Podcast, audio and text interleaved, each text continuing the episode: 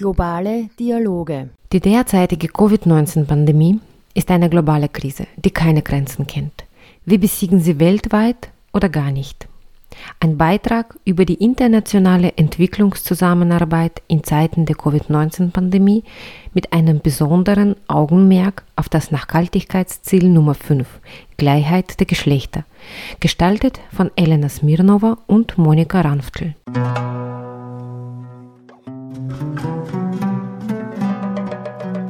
Die Covid-19-Pandemie sowie der Pandemie Einhalt gebietende Maßnahmen haben weltweit dramatische Folgen gehabt. Besonders betroffen sind jedoch die Länder des globalen Südens, wo bestehende Gesundheits- und Sozialsysteme die Herausforderungen nicht alleine bewältigen können.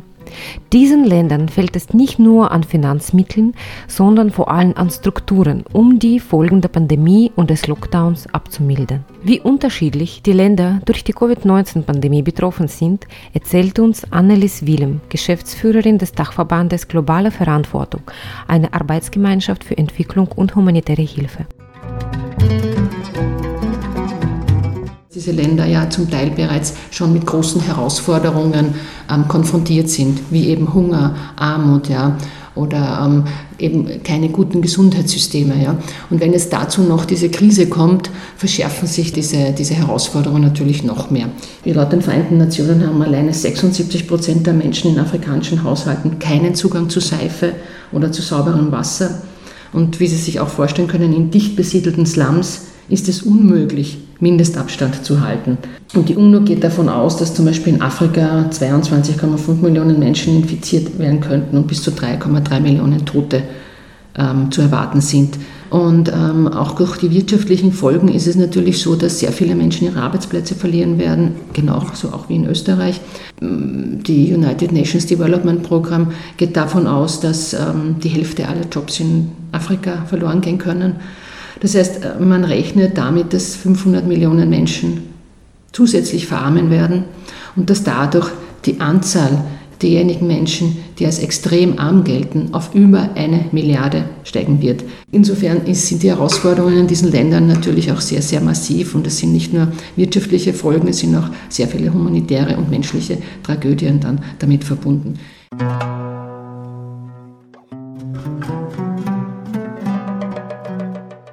Diese Beispiele zeigen, dass der gleiche Virus ganz unterschiedliche Auswirkungen auf der ganzen Welt hat und bestehende Probleme, die manchmal gar nicht sichtbar sind, noch weiter vertieft.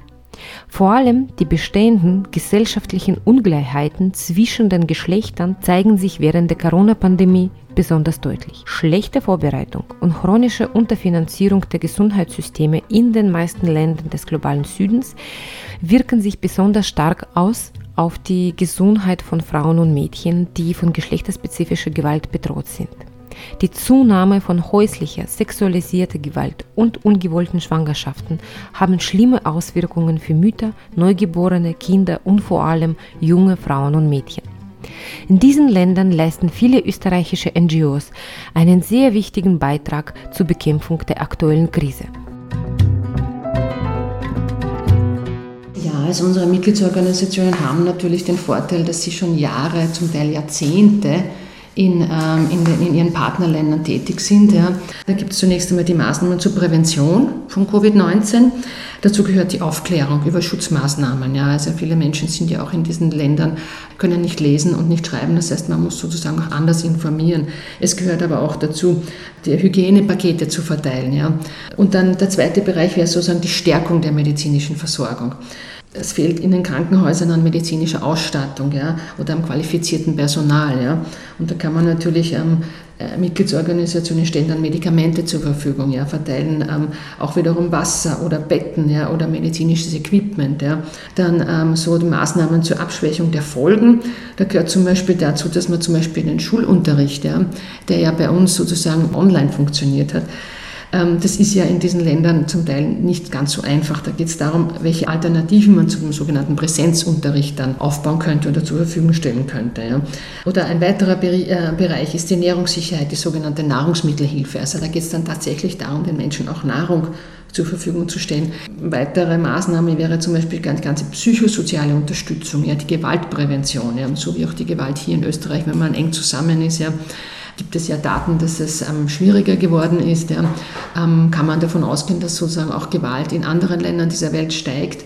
Schon gar, wenn man ja dann auch instabile Verhältnisse hat. Ja. Also wenn Hunger steigt, wenn Armut steigt, ja, sind das natürlich alles ein Stück weit so ähm, Nährböden ja, für, für Gewaltzunahme ja, oder, oder zum Teil auch für Terror natürlich. Ja.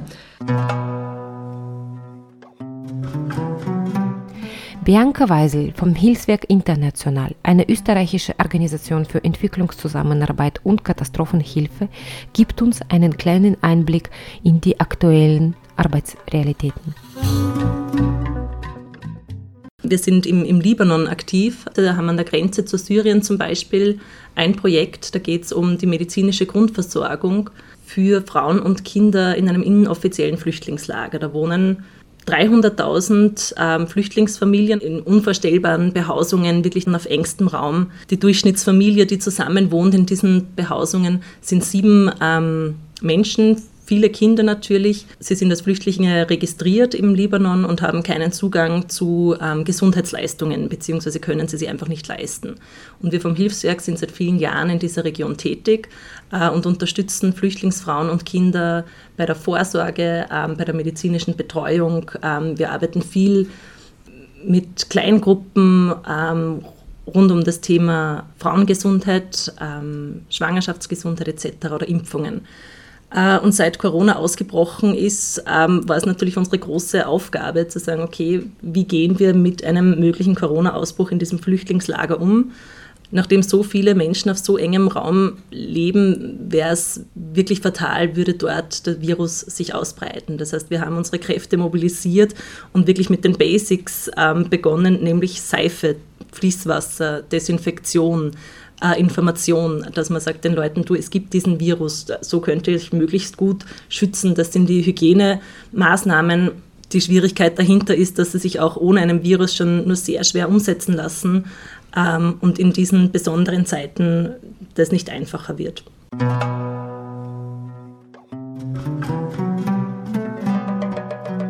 Die derzeitige Krise hat uns ganz klar gezeigt, dass die bestehenden Ungleichheiten in den Krisensituationen nur noch größer werden und dass die nachhaltige Entwicklung sowie der Aufbau der Resilienz zu den langfristigen Antwortstrategien für die internationale Entwicklungszusammenarbeit gehören sollten.